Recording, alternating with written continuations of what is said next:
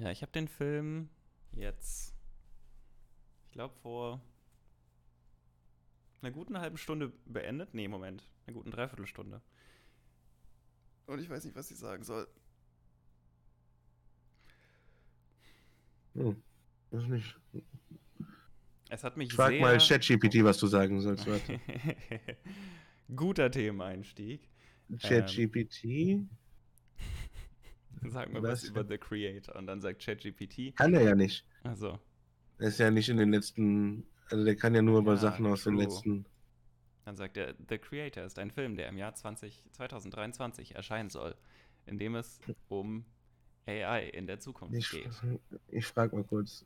Hallo äh, ChatGPT, was hältst du von dem Film The Creator? Es tut mir leid, aber bis zu meinem letzten Wissensupdate im Januar 2022 gibt es keine spezifischen Informationen zu einem Film namens The Creator. Ja, ja, ja, na klar, muss AI das sagen. Weil wenn er sagt, ich finde das gut, Dann dann sagt ich er, mal, ich finde gut, dass äh, AI gegen die Menschheit rebelliert oder das. Aber eigentlich ist das ja nicht der Sinn. Willst du damit sagen, dass du es gut findest, wenn AI gegen die Menschheit rebelliert? Dazu sagt ChatGPT, nein, ich habe keine persönlichen Meinungen, Wünsche oder Vorlieben. Meine Antworten basieren auf vorherigen Trainingsdaten und sind darauf ausgerichtet, so nützlich und informativ wie möglich zu sein. Die Frage, ob es gut ist oder nicht, wenn künstliche Intelligenz gegen die Menschheit rebelliert, ist ethisch und moralisch komplex. Ja, Die Entwicklung von Technologien und künstlicher Intelligenz erfordert sorgfältige Überlegungen, um sicherzustellen, dass sie ethisch verantwortungsbewusst und zum Wohl der Menschheit eingesetzt werden. Es ist wichtig, ethische Le Leitlinien, Sicherheitsprotokolle und gesetzliche Rahmenbedingungen zu entwickeln, um mögliche Risiken zu minimieren. Also ja. Nein, das war keine Aussage meinerseits, ob es gut oder schlecht ist. Also ich habe letztens ein TikTok-Video gesehen dazu, dass es, ähm, dass man, dass menschliche Gehirnzellen gezüchtet werden und geguckt wird, ähm, inwiefern die besser oder schlechter funktionieren als Computer. Und anscheinend funktioniert es irgendwie. Ähm, menschliches Gehirn im Labor gezüchtet, wurde schon 20.08.2015 veröffentlicht. veröffentlicht. Oha. Ja, genau. Es werden äh, gezüchtete Gehirnzellen mit Chips verbessert, um bessere KI-Maschinen zu entwickeln. The future is now. Und dann können wir uns sehr bald die Frage stellen, die auch in The Creator gestellt wird, nämlich, ist künstliche Intelligenz ein eigenständiges Leben? Das erfahrt ihr gleich nach dem Intro.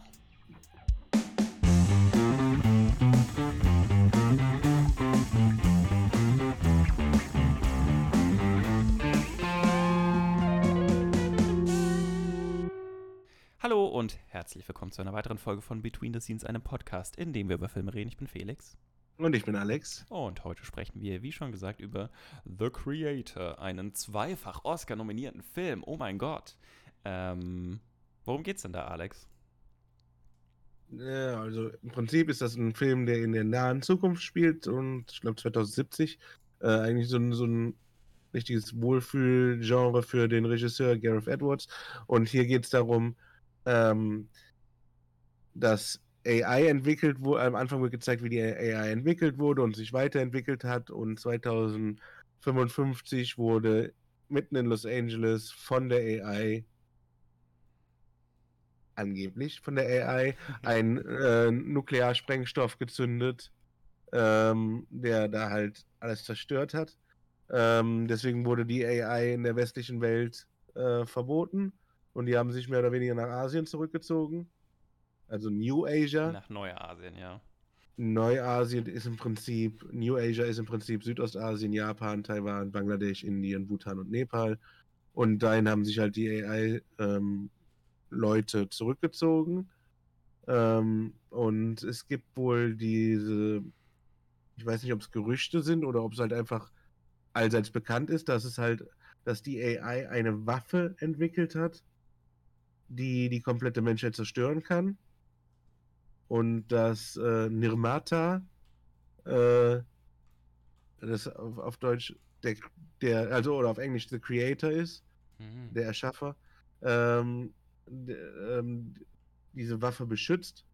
Und dann sehen wir halt zum, zum ersten Mal hier den Hauptdarsteller Joshua, gespielt von John David Washington, dem Sohn von Denzel Washington, der mit der undercover bei den äh, bei der AI äh, lebt und äh, mit, mit seiner äh, schwangeren Frau.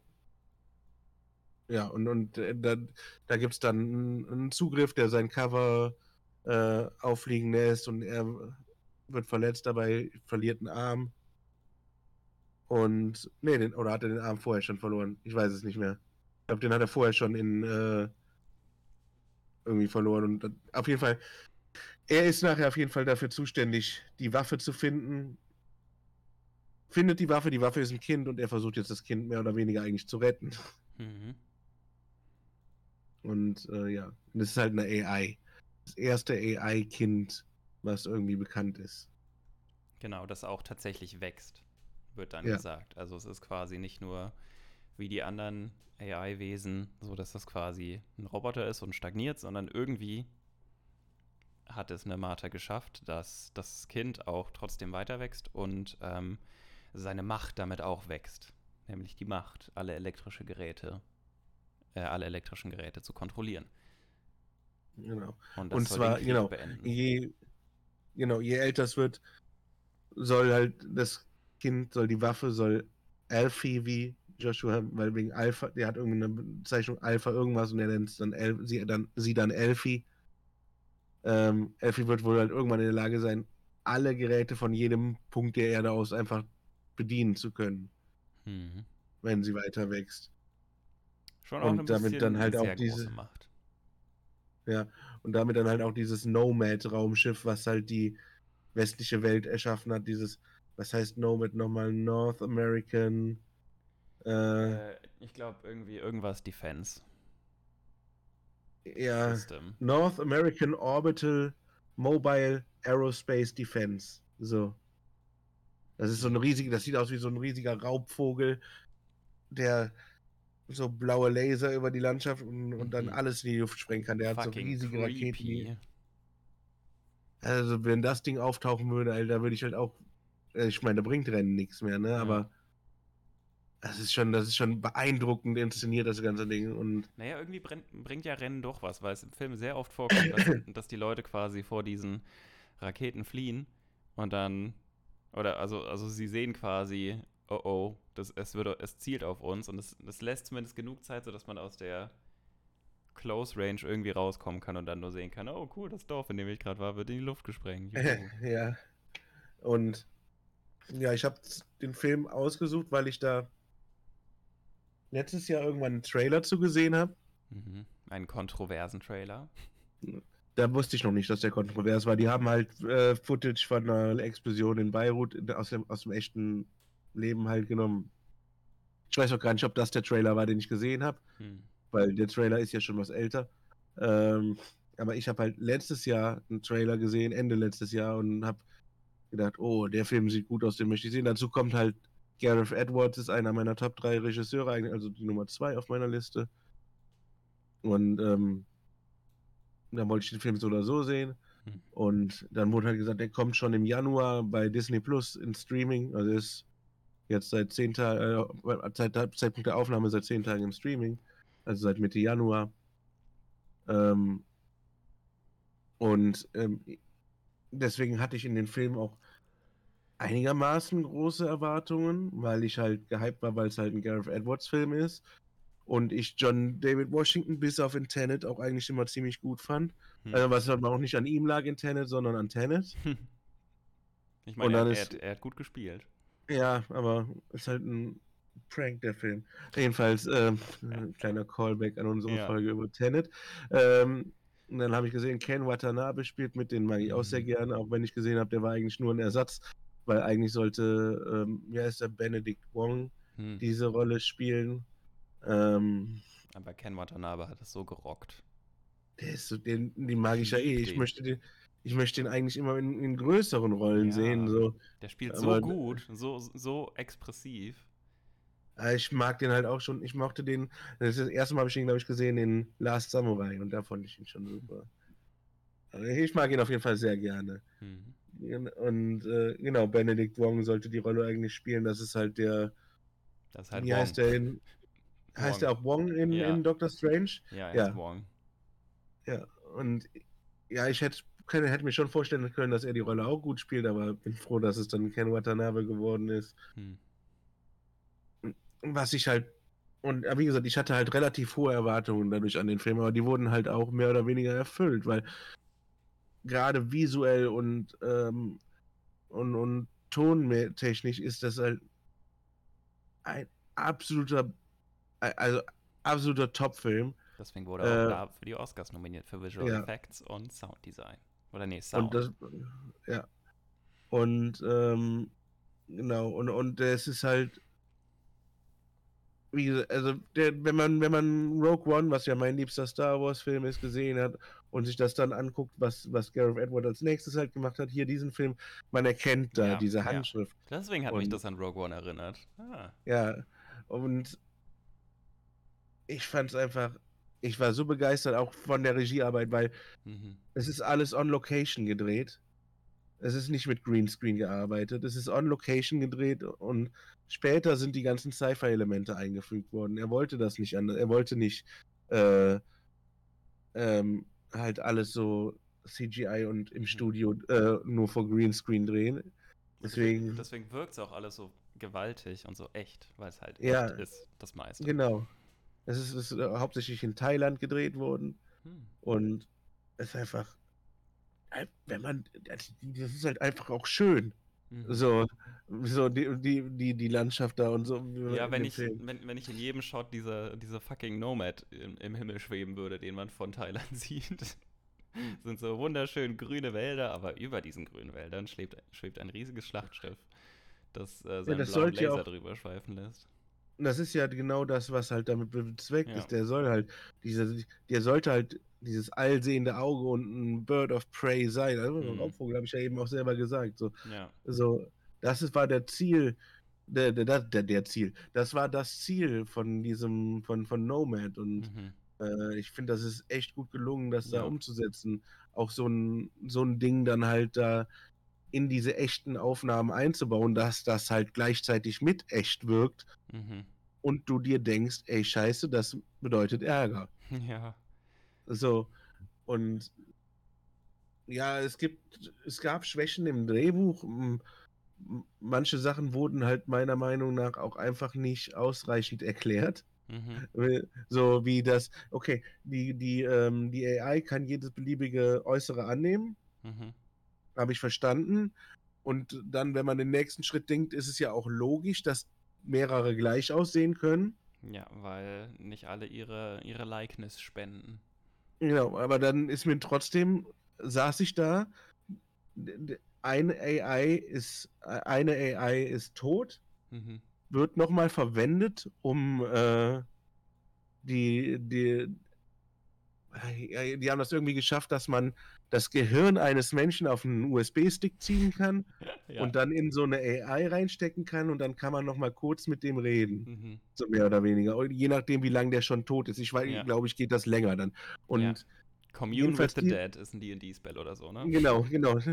Und dann hat nach, nachdem die das zum ersten Mal das gemacht haben und dieser AI wieder tot dahin fällt, kommt quasi mehr oder weniger in der nächsten Szene die gleiche AI, also nicht dieselbe, sondern halt mit dem gleichen Äußeren Ja. wieder vor, ohne dass das irgendwie erklärt wurde. Naja, es gab Und- halt einen Polizist, der hat halt sein Gesicht gespendet.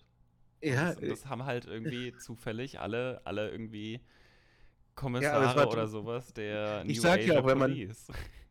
wenn man halt weitergedacht hat, war es Ja. auch irgendwo logisch, aber Mhm. in dem Moment war es halt super irritierend. Genauso, du hast diese Szene, wo, wo ähm, äh, ähm, Ken Watanabe der Mhm.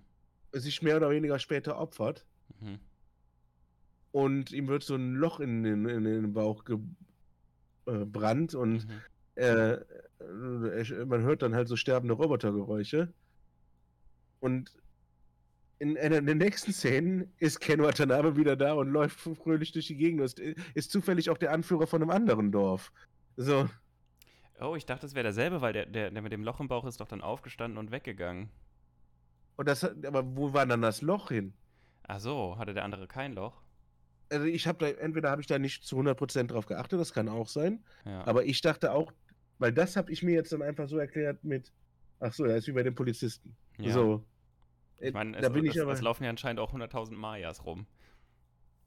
Naja, da standen, komischerweise standen da 100.000 Mayas nee, nee, nee, rum, das war doch auch so in, ähm, äh, es gab doch so diese, dieses eine Flashback, als Alfie und Joshua im Zug gefahren sind. Ähm, oder keine Ahnung, irgend, als sie irgendwo hingefahren sind, gab es doch so ein Flashback, wie Joshua irgendwie in die Straßenbahn guckt und da, da, sind, da steht eine Frau, die aussieht wie Maya und dann dreht sich noch eine um und die sieht auch wie Maya aus und er ist so, Wobei- wow. Das könnte auch sein, einfach wieder sein Denken. Der hat ja auch Albträume gehabt zum Teil und so. Ja, ich, ich habe das so ein bisschen als Flashback verstanden, so von wegen, hey, Maya hat ihr Gesicht gespendet, deswegen siehst du sie überall. Aber Das sagt doch ja, ja, ja, Alfie das würde auch oder- Sinn machen, so. weil äh, eigentlich, weil die ursprüngliche Maya, muss man dazu sagen, war keine.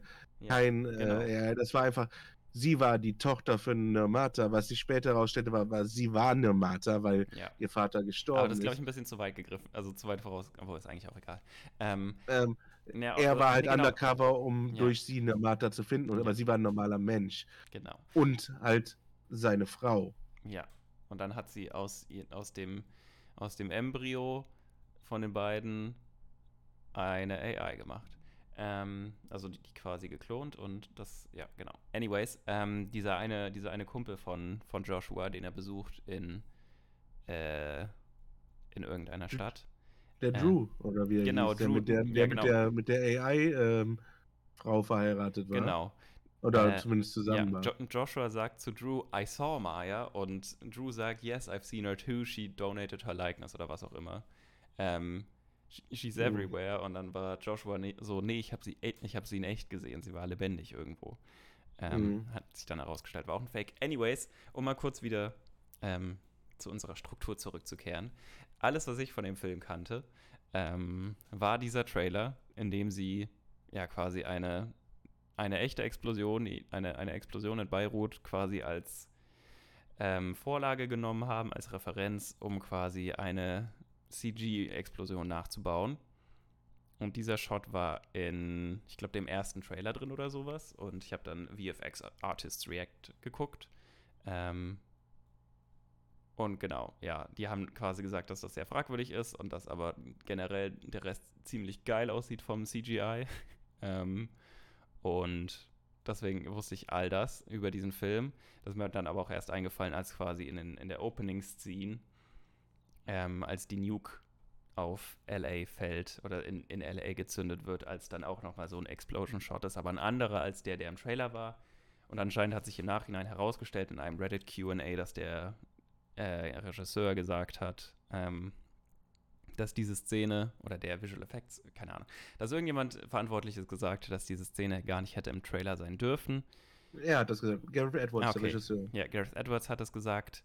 Ähm, und dass es leider oft so ist, dass halt äh, reale Geschehnisse als Referenz für AI oder nee, Quatsch, nicht für, für, für äh, Visual Effects genutzt werden. Ähm, weil man da halt sieht, wie es in echt aussieht. Genau, also hat, hat wohl irgendwie das Studio verkackt, was den Trailer gemacht hat. Oder wahrscheinlich gab es auf dem ganzen Weg Fehler, weil eigentlich kann man ja auch reglementieren, worauf das Studio zu, zugreifen kann, was den Trailer macht. Wie auch immer. Ähm, das war, also alles, was ich von dem Film gehört hatte, war, uh, äh, hm, ich weiß ja nicht. Und seitdem nichts mehr. Und dann habe ich ihn geguckt und erstmal hat er mich sehr an 1984 erinnert, aber auch, also von den Vibes her, aber auch nur, weil es quasi immer von The West gesprochen wurde, nicht von, nicht von The USA oder was auch immer, sondern von The West und das The West im Krieg ist mit New Asia und das ist ähm, sehr 1984, dass einfach Kontinente gegeneinander kämpfen. Ähm, ja, und generell dieses, äh, keine Ahnung, dieses all, diese allmächtige Regierung, die einen fucking, ja, Vogel in der Luft hat, der, der alles sieht und überall hinfeuern kann und alles quasi nach Willkür auslöschen kann. Ähm, da sieht man schon Parallelen. Und ja, ich hatte eigentlich keine Erwartungen an den Film. Ähm, und es war ein richtig cooler Film. Eine meiner ersten Notizen in meinem Dokument ist Milk, aber M-I-L-C und das steht für Man I Love Cyborgs. Einfach nur, weil ich irgendwie in letzter Zeit auf Social Media so Werbung bekomme für ein T-Shirt, auf dem MILF steht und MILF steht für Man I Love Frogs und daran musste ich denken, auch, weil ich einfach Cyborgs liebe. Ich habe diese, diese Szene gesehen, wo Joshua irgendwie aufwacht und er hat so seinen Cyborg-Arm und ich liebe einfach das Aesthetic von Cyborgs, deswegen ähm, guter Film für mich. Und ja, der Film hatte irgendwie sehr viele Plot-Twists, oder nicht sehr viele, aber so Plot-Twists, die man sonst nicht so, nicht so bemerkt. Also so auch, und auch so ein bisschen äh, Subversion, wie man so schön sagt. Ähm, es war nämlich ganz am Anfang, ist es so, dass man halt denkt, dass Maya stirbt. Und dann habe ich mir wirklich am Anfang aufgeschrieben, so, cool, cool, cool, eine sterbende Frau. Ähm, mal wieder wird, mal wieder muss eine Frau sterben, um als Motivation zu dienen, damit der Mann irgendwie einen Antrieb hat. Aber dann stellt sich raus, erstens, sie war nicht tot, zweitens, sie war die Person, die er die ganze Zeit gesucht hat. Ähm, das fand ich ganz nett, dass sie quasi damit dieses, ähm, äh, diesen Trope gebrochen haben. Und ja, ansonsten fand ich den Film sehr interessant geschnitten aber also auf eine gute Art. Es war irgendwie sehr oft so, ich glaube, das war in Rogue One auch so und ich habe es einfach vergessen. Aber sehr oft so, dass quasi ähm, Szenen so ein ganz kleines bisschen zu früh gecuttet wurden. Also dass quasi Charaktere in der Szene noch auf das reagiert haben, was kurz zuvor gesagt wurde und man kriegt den Reaction-Shot, aber man kriegt nur so eine Sekunde. So von wegen, ähm, keine Ahnung, Maya sagt irgendwas oder, nee, genau, es war ein, so eine Szene, wo ähm, Maya richtig richtig traurig ist oder, keine Ahnung, traumatisiert vom Krieg und ähm, mit Joshua redet und man, man hört nur, was sie sagt und keine Ahnung, dass sie sagt, dieser Krieg muss aufhören und AI ist, ähm, AI fühlt genauso wie Menschen und es kann nicht sein, dass man die einfach wie Dinge tötet und dann schneidet die Kamera quasi zu Joshua, wie er ansetzt, was zu sagen und dann schneidet sie aber weg. Und das fand ich irgendwie, also es ist öfter passiert und das fand ich cool.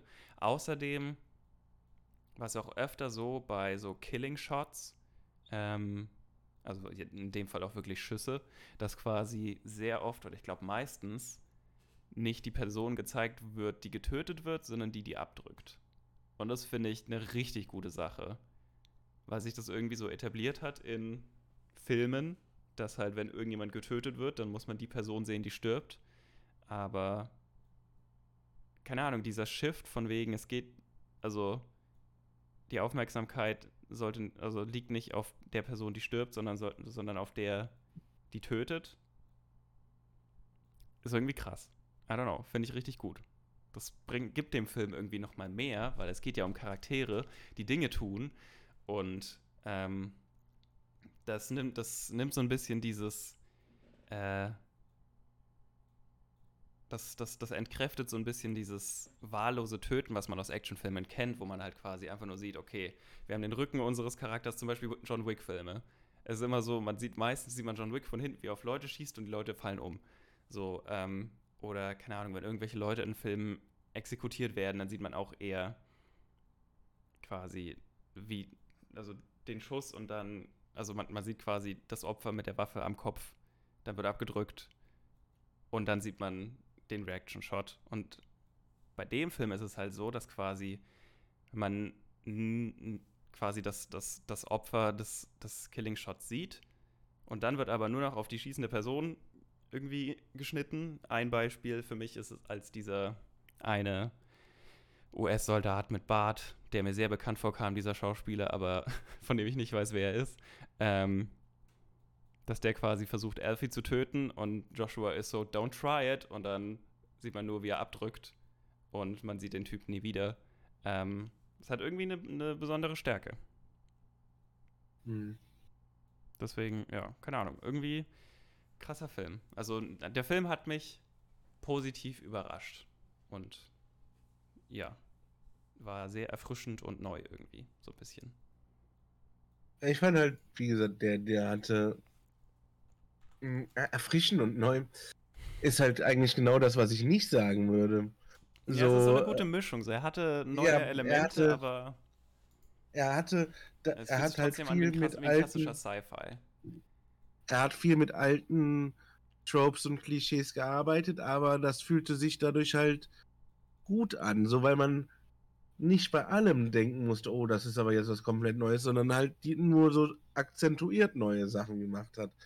Und mhm. das halt weniger auf das Storytelling, sondern mehr auf das Technische dann war, würde ich sagen. Und ähm, die Story ist halt auch sehr, ich sag mal, vollgestopft, ja, mhm. für, die, für die Länge des Films. Der Film geht zwei Stunden lang ungefähr. Zwei Stunden, ja. zehn. Ja, der Abspann ist aber auch zehn Minuten lang, deswegen zwei Stunden. Ähm, und ähm, es wäre vielleicht noch, also vielleicht hätte man da noch ein bisschen dran schrauben müssen, dass das nicht ganz so vollgestopft sich angefühlt hätte, aber ja, du bist halt meiste Zeit sitzt du da und guckst dir nur die Bilder an und denkst dir nur so, boah, ist das ein cooler Film. Mhm. Ähm,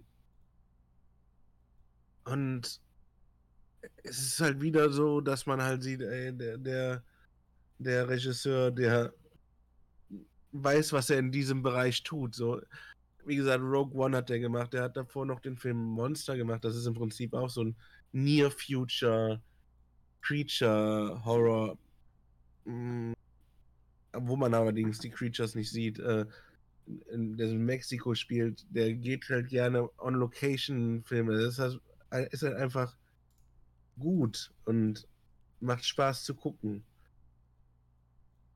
Ähm, und auch die, ich finde halt, viele kritisieren, dass halt die persönlichen Geschichten in diesem, in dieser, in diesem Film gar nicht nah genug erklärt werden. Eher, wo, was wird denn mehr in diesem Film in den Mittelpunkt ge, äh, gestellt, als die sich ändernde Beziehung zwischen Joshua und Elfie? Für, am Anfang ist, ist Elfie für Joshua einfach nur ein, eine Maschine. Und er sagt auch halt so, ja, wenn du dich nicht benimmst, schalte ich dich aus. Mhm. So, zwar turn off im, im Sinne von wie ein Fernseher. Und später unterhalten die sich darüber, wie vielleicht doch beide in den Himmel kommen und so. Ja. Ja, aber generell und ist der ganze Film ja so eine Frage, also wie ich, wie ich ja schon gesagt habe, ob AI quasi echtes Leben ist oder nicht. Das ist, das ist basically, was dieser Film fragt. Klar, weiter in der Zukunft, wo AI tatsächlich laufen und sprechen und also tatsächlich künstliche Intelligenz ist. Also quasi wie Menschen nur aus Metall und dass sie nicht altern. Ja.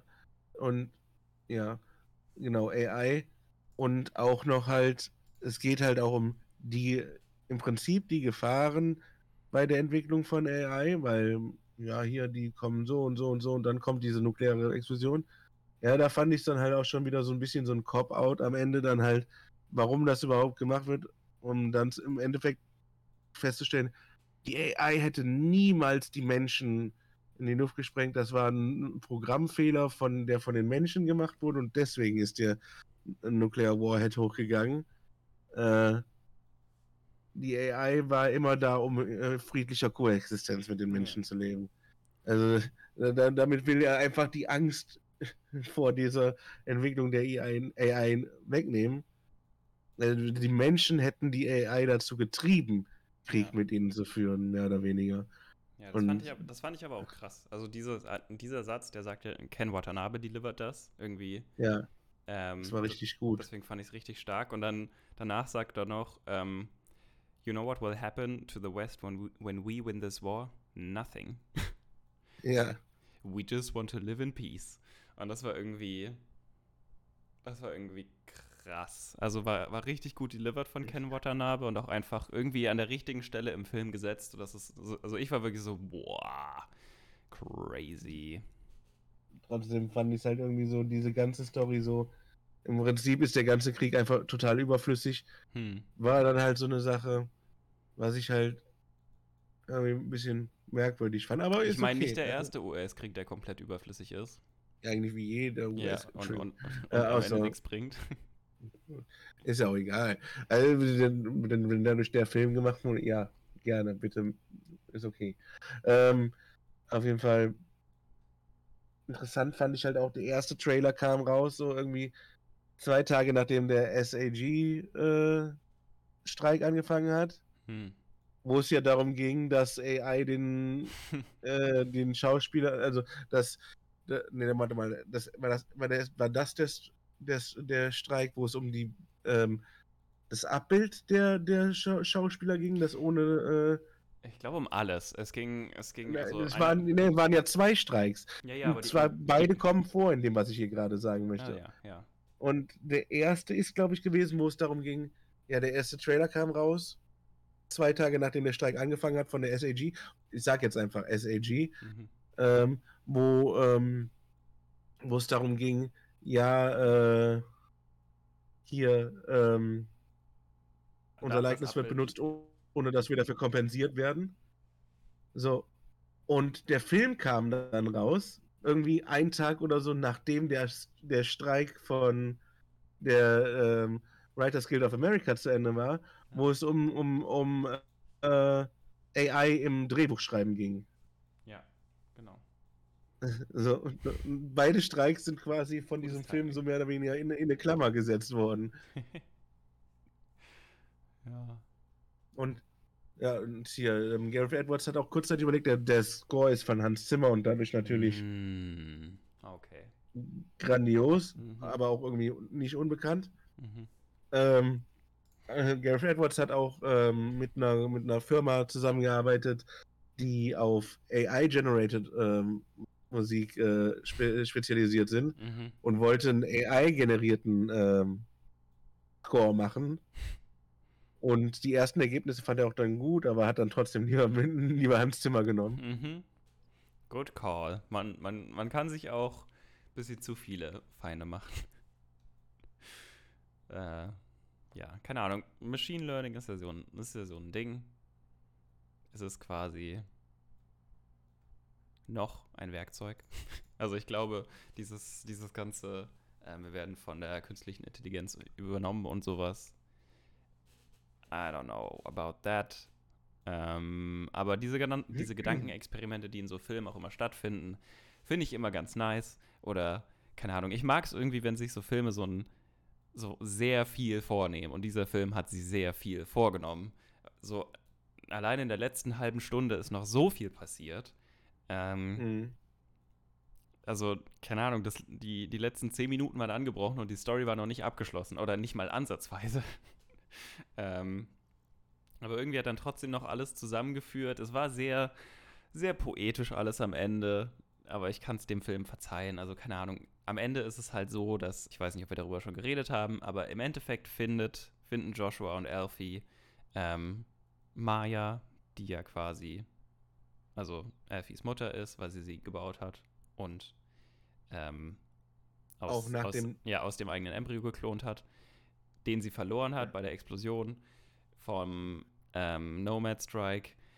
Und dieses Kind war das Kind von Joshua und Alfie ist quasi der Klon von Joshuas Kind. Anyways, ähm, sie finden ähm, Maya irgendwo in einem Tempel und sie liegt seit fünf Jahren im Koma oder sowas. Ähm, ja, quasi seit der Explosion. Ja, genau, seit der Explosion. Wir wissen nicht ganz, wie lange das war. Ähm, und da die AI irgendwie nicht, nicht die Geräte ausschalten kann oder sowas. Geht Joshua. Das ist hin? gegen deren ethische ja, genau, Grundsätze. Ja. Gegen ihre Programmierung. Was auch so ein bisschen. So nee, sie sagen nicht Programmierung. Ja, ja, genau. Ja, sie sagen ethische okay. Grundsätze. Okay, gut, gut, weil we have seen AI kill. Ähm, also, ja, AI hat schon viele Menschen in dem Film getötet, als wir an diesem Punkt angekommen sind. Aber ja, die, die ethischen Grundsätze dieser AI-Mönche ähm, verbieten es, dass sie quasi die Maschine ausstellen und dann muss, dann muss Joshua kommen und quasi die Maschine ausmachen. Aber dann kommt ach, der schlimmste Charakter im Film, nämlich Joshuas ähm, ehemaliger eh, ehemalige Commander ähm, und Colonel Howell. Genau, klont quasi Mayas Gehirn auf den USB-Stick und ähm, dann wird Colonel Howell gesprengt. Das fand ich in dem Moment ähm, ganz befriedigend. Sehr satisfying, ja. äh, ja, Harun, über, über, also der ja, über, Watanabe macht das. ja, über, über Colonel Howard muss ich gleich noch reden, weil eigentlich schon quasi ihr erster Satz so ein bisschen gezeigt hat, was sie für ein Charakter ist. Ich wusste es nur noch nicht. Auf jeden Fall, genau, klont, klonen sie quasi Maya auf den Chip und dann sind sie irgendwann oben in, auf dem, also im Schiff Nomad und Alfie soll quasi einerseits die Missile Strikes ähm, aufhalten und dann sprengen sie auch noch Nomad.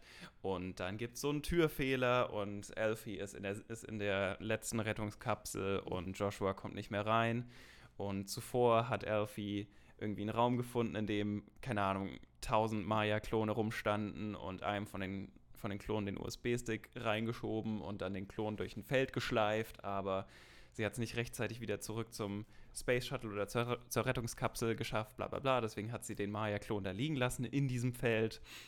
Und dann wird quasi die Rettungskapsel, in der Alfie ist, abgefeuert und Joshua ist auf der explodierenden Raumstation, ähm, hat aber noch genug Zeit, quasi zu diesem Feld zu gehen, zufälligerweise, und da ähm, Maya zu treffen, die inzwischen aufgewacht ist gerebootet ist und keine Ahnung, wie viel Zeit sie zusammen hatten, aber es hat genau gereicht, sodass sie sich nochmal sehen. Sie sind gemeinsam im Himmel, ähm, weil es auch, weil auch sehr viel Talk über den Himmel geht und ob Alfie auch in den Himmel kommt, bla bla bla, das hast du vorhin schon gesagt. Ähm, Joshua und Maya sind gemeinsam im Himmel in diesem, keine Ahnung, Kornfeld, ähm, umarmen sich, küssen sich und dann ähm, explodiert Nomad komplett. Und ich fand es auch keine Ahnung, sehr kitschig, aber also, es war so, ich weiß nicht, dramatisch, ja. kitschig, I don't know. Es, Nomad hat ja so zwei, zwei Ärmchen oder so, die quasi so nach unten zeigen, aus denen auch immer die Raketen gedroppt werden und quasi kurz nachdem sie sich geküsst haben, bricht Nomad so auseinander, dass sich diese zwei Dinge auch berühren und dann explodiert es komplett. Und ähm, ja, es hat irgendwie so ein sehr als, als da Nomad explodiert ist, hat es mich sehr an das Ende von Star Wars Episode 6 erinnert. Einfach weil es auch ein Waldplanet ist und man sieht am Himmel irgendwas explodieren und dann alle Leute freuen sich. Ähm, und äh, ja, also der Film hat sich sehr viel vorgenommen und sehr große Fragen aufgemacht und versucht, die irgendwie so ein bisschen zu beantworten, war währenddessen trotzdem unterhaltsam. Und um nochmal auf diese Colonel so und so zurückzukommen. Wie heißt sie? Weil Colonel Howell, aber lass mich mal ganz kurz okay. da noch einer. Diese, weil du hast es mit Star Wars verglichen, wo der Todesstern zerstört wird. Ja. Ja, genau, das ist der Punkt. Diese, diese, diese Zerstörungsmaschine ist zerstört. Das bedeutet, der Krieg ist zu Ende. Und das mhm. ist genau das, das ist der, der, der, gleiche Effekt. Und äh, natürlich feiern dann gerade die Rebellen in Anführungszeichen mhm. oder in dem oder in dem Fall die AI feiern das und das ist halt einfach auch gut so. Und, und, und auch ansonsten, also ich fand, ich fand dieses Ende braucht es schon irgendwie. Ich ja, klar. Die, also, ich habe nicht gesagt, dass es überflüssig war. Es war halt einfach sehr, sehr dramatisch. Und nur der Punkt halt, du sagst, die sind nach Nomad gekommen. Wie sie zu Nomad gekommen ja, war, sind, ja, ist das doch die ganze ich auch noch und, erklären. Und das ist die einzige Frage, die Sache, wo ich so ein richtiges Plothole sehe, wo ich mir denke, eigentlich hätte das nicht funktionieren dürfen. Ja, so, das, das, das, war so ein bisschen Deus, Deus Ex Machina, also okay. Also sie nehmen halt am Flughafen, ja. nehmen sie einen Shuttle zum Mond. Ist vollkommen in Ordnung, um das zu, äh, ähm, um, man denkt, um zu entkommen. Aber nein, sie wollen dieses Shuttle fernsteuern und zu Nomad fliegen. Und Nomad, was diese, diese mega ähm, Militäreinrichtung ist, die wissen, dass Alfie und Joshua kommen um das Ding zu zerstören und die lassen trotzdem ein Passagierflugzeug einfach andocken. So, hm. naja, weil, weil, da ja, weil da ja Menschen an Bord waren. Ja, aber das ist vollkommen egal. Wenn da jemand kommt, der das Ding in Gefahr bringt, dann schießt du das ab. Das sind ja. Amerikaner, die hätten sonst auch keine ja, Probleme. Ich, ja, also ich meine, die haben auch sehr oft einfach. Boah, diese eine Szene, sorry, nochmal kurz einen Sprung zu dieser Szene, als sie mit den unglaublich fetten Panzern kommen und dieses eine ähm, AI-Dorf da überrennen. Mhm. Das hat mich einerseits ein bisschen an Im Westen nichts Neues erinnert, an die Neuverfilmung, wo quasi, mhm. ähm, quasi die Fußsoldaten rumrennen und dann kommen auf einmal Panzer Äh, Mhm. Und die Leute mit den Flammenwerfern, das war eine krasse Szene. Daran hat es mich erinnert, weil es quasi so ist, okay, wir sind komplett machtlos. Und da sieht man halt auch, dass quasi einer in, in dem Cockpit drin sitzt und so auf weg also, und so laufende ZivilistInnen einfach so Fadenkreuze draufsetzt, wie, wie in einem Videospiel, und dann feuert die Waffe da automatisch drauf und die sterben alle. So insane. Anyways, sprich weiter. Ja, und genau, und die, normalerweise, und die haben ja auch in dem Film schon äh, auch noch andere Szenen gehabt, wo, wo du halt gesehen hast, dass die kein Problem damit haben, Unschuldige zu opfern. Mhm. So. Und dann wurde, dann wurde auch mal so die Frage gestellt, ah, aber da sind noch Menschen, ist egal, bombt's weg, so nach dem Motto. Ja. Äh, und ich glaube deswegen nicht, dass die eigentlich ein Problem damit gehabt hätten, Mhm. das Flugzeug einfach vom Himmel zu holen, bevor das Nomad erreichen kann. Aber ja, du wolltest noch was über Colonel ha Howell? Wie, wie sie Ja, genau. Ja, ja, Colonel Howell, über die wollte ich was sagen. Ähm, die und dieser ekelhafte Typ, dieser ekelhafte Der General. Captain. Ja, äh, oder Und Captain. wel- welcher der, der Captain, der mit ihr rumläuft, oder der General mit der richtig tiefen Stimme, der. der, Äh, der, der, der General mit der richtig tiefen Stimme, von dem ich dachte, dass, dass er äh, ein Roboter ist, als ich ihn das erste Mal gesehen Ja. habe. weil, weil, also man sieht ihn das erste Mal, als Joshua im Pool taucht und er guckt nach oben und es leuchtet, es, es reflektiert sich halt so das Licht in seinen Brillengläsern und es sieht so aus, als hätte er leuchtende Augen. Ähm, by the way, eine Sache, die sehr oft im Film passiert oder schon öfter, dass quasi die Menschen vom Visuellen an die AI angeglichen werden, weil diese, diese, diese Helme, die die Sol menschlichen SoldatInnen aufhaben, ähm, sehen quasi auf den Entfernung genauso aus wie AI. Also wie, Ja. wie, wie, wie die Köpfe von AI. Ähm, die kein menschliches. Genau, ähm, die, die kein haben. Mensch, keine menschliche Likeness haben. Anyways, ähm, in dieser Szene bringt, äh, geht es quasi darum, dass Joshua rekrutiert werden soll, um seine Frau, die er tot geglaubt hat, wiederzufinden, die geheime Base und die Waffe zu finden. Ähm, und das, was die äh, Colonel so und so Howell. Howell, genau, ähm, sagt, um ihn zu überreden, ist, dass, äh, dass der Neandertaler, ähm, der war ein, ähm, der war ein Volk, der hat sich auch Werkzeuge gebaut, der hatte Kunst, der hatte Bilder, der hat seine, um, um seine Toten getrauert. Und sein Problem war aber, dass eine, dass eine Spezies kam, die einfach schlauer ist als er und ihn komplett ausgerottet hat. Und deswegen gibt es keine Neandertaler mehr. Ähm, und das ist halt, keine Ahnung. Einerseits war es, glaube ich, nicht so einfach, weil auch, weil Neandertaler und ähm, Homo sapiens, glaube ich, 10.000 Jahre nebeneinander hergelebt haben. Ähm, und es gibt auch WissenschaftlerInnen, die, die ja glauben, dass quasi Neandertaler sich auch mit Homo sapiens vermischt haben. Also das ist quasi nicht.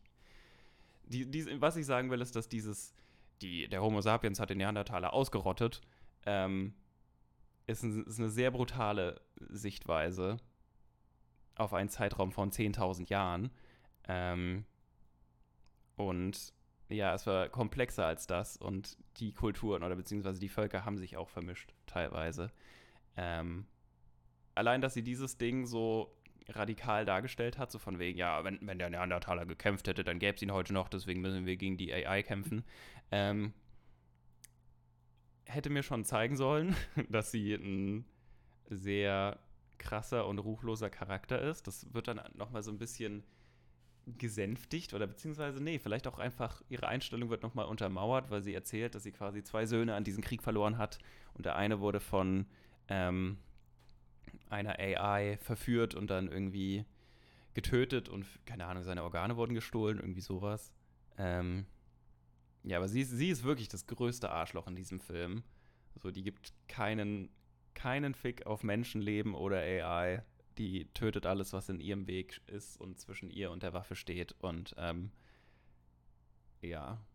Am, am Anfang denkt man halt noch so, ganz am Anfang denkt man halt teilweise noch so, sie wäre vielleicht auch irgendwie eine von den Guten. Ja, genau, oder so, oder so eine Mutterrolle oder sowas. Ja, ja. Aber das stellt sich halt ganz schnell ja. raus, dass sie die schlimmste von allen ist. Ja. Sehr schnell. Schon ab dem Zeitpunkt, ab dem, na, vielleicht nicht ab dem Zeitpunkt, aber keine Ahnung. Sie tötet sehr viele ZivilistInnen einfach so.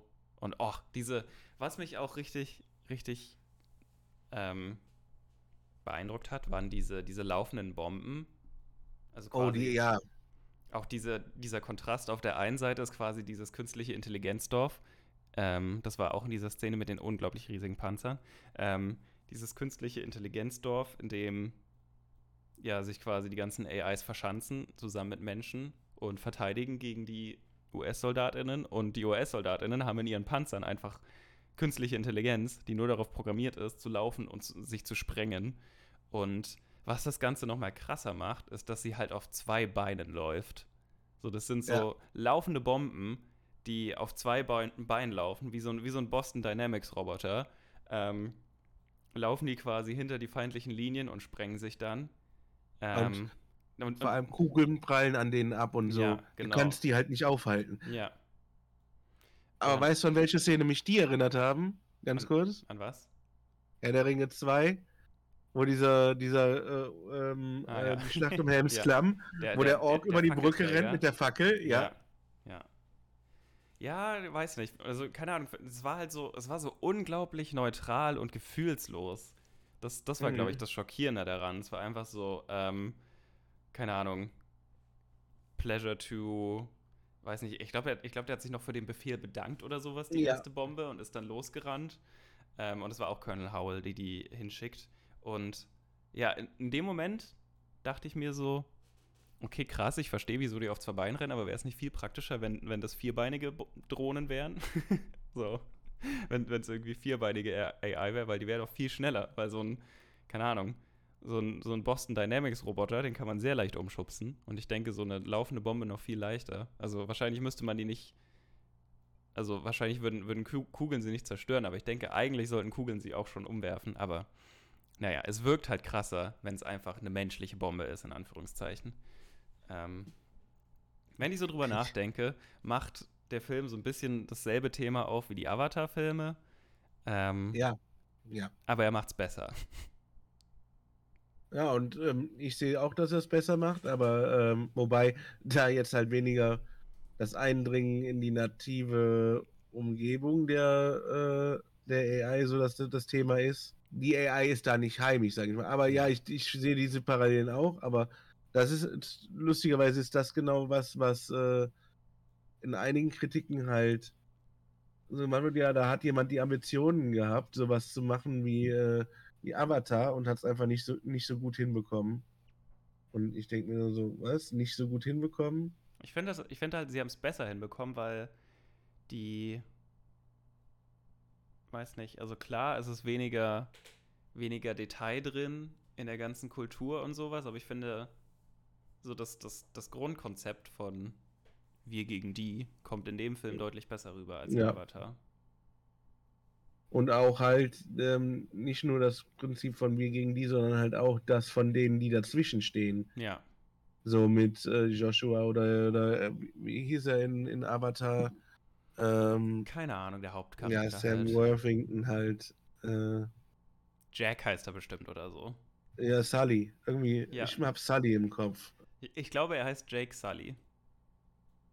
Jake Sully, ja. ich hab's gerade nachgeguckt. Ja. ja. Also einfach, ich glaube, ja, ich glaube, Avatar ist da einfach ein bisschen zu basic. also, ja. So, Avatar ist noch so ein bisschen zu. Weiß nicht, nicht, nicht zu. Oder also. Avatar ist mir nicht apokalyptisch genug. Wenn das Sinn ergibt.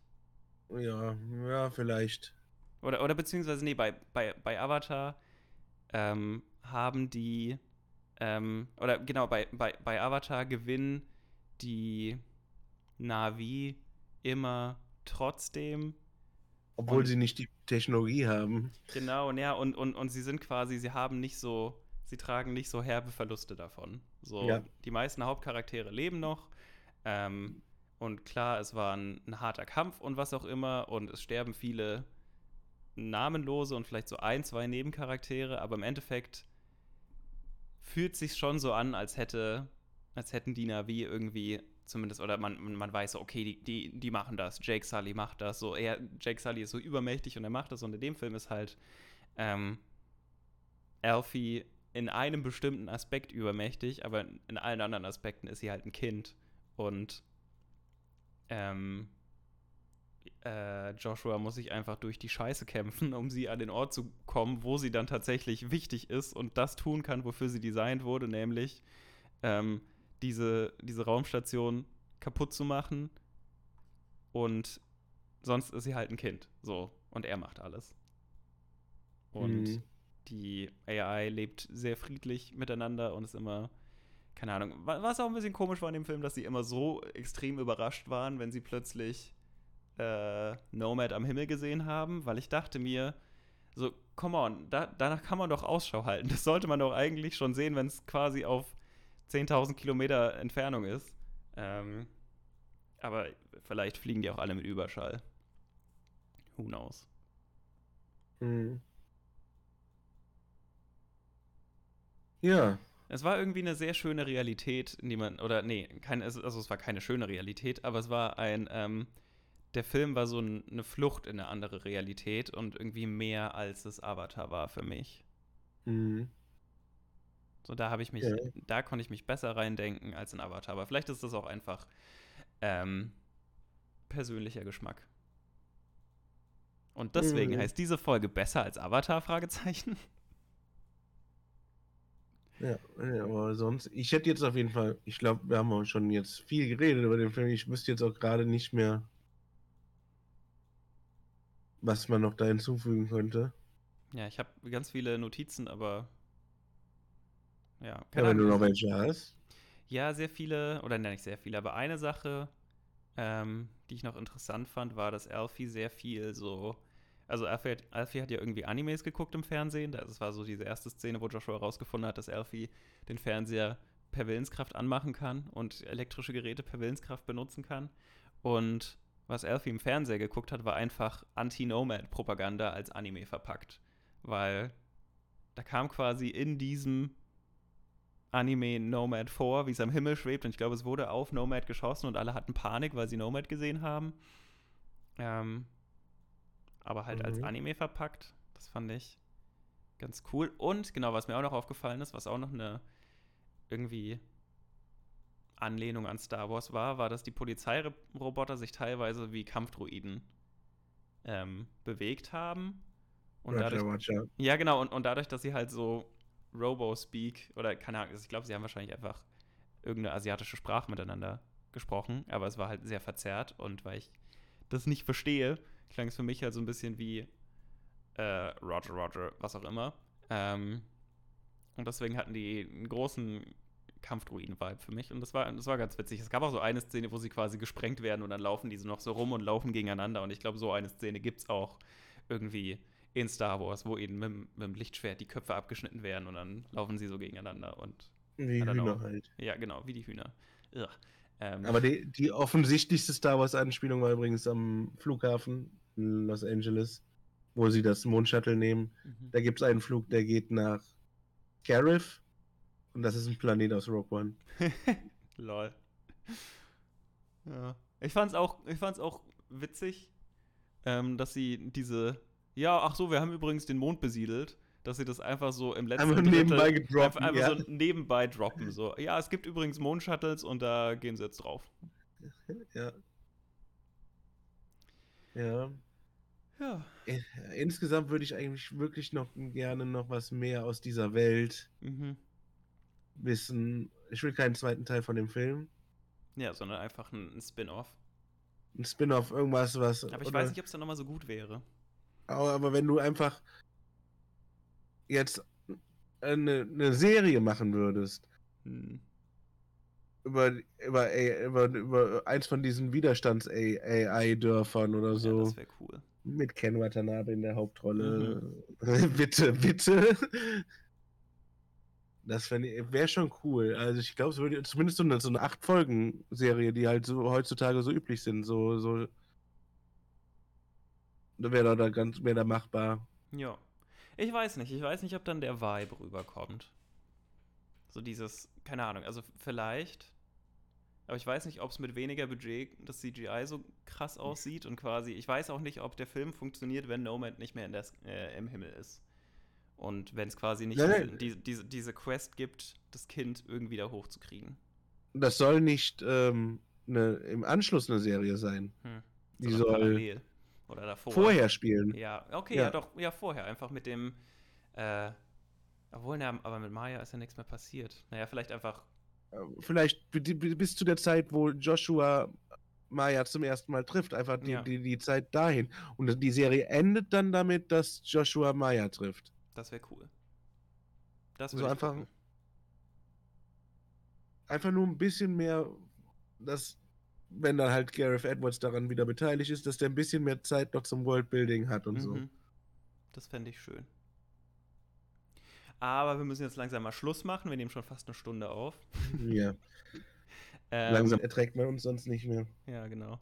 Ähm, das nächste Mal gucken wir, glaube ich, Rebel Moon. Einfach weil ich darauf schon seit langem Bock habe. Und ich das Gefühl habe, dass mir das gefallen könnte, einfach weil es von Zack Snyder ist. Ähm, bist du ja einer der wenigen Menschen, denen das gefällt. ja, ach so, ist sehr schlecht bewertet. Puh, 5,6 Oh, der- von 10. Uiuiui. Der wird zerrissen von allen. Aber ich freue mich trotzdem, den zu gucken.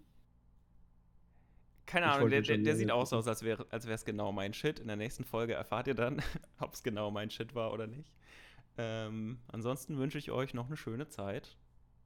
Ja. Bewertet den Podcast, teilt ihn mit euren Freunden, sprecht überall darüber, damit wir mehr Zuhörer bekommen. Und äh, schreibt uns gerne auch bei Twitter, at podcast-bts.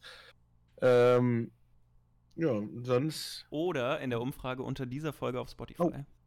stimmt, das machen wir ja jetzt auch.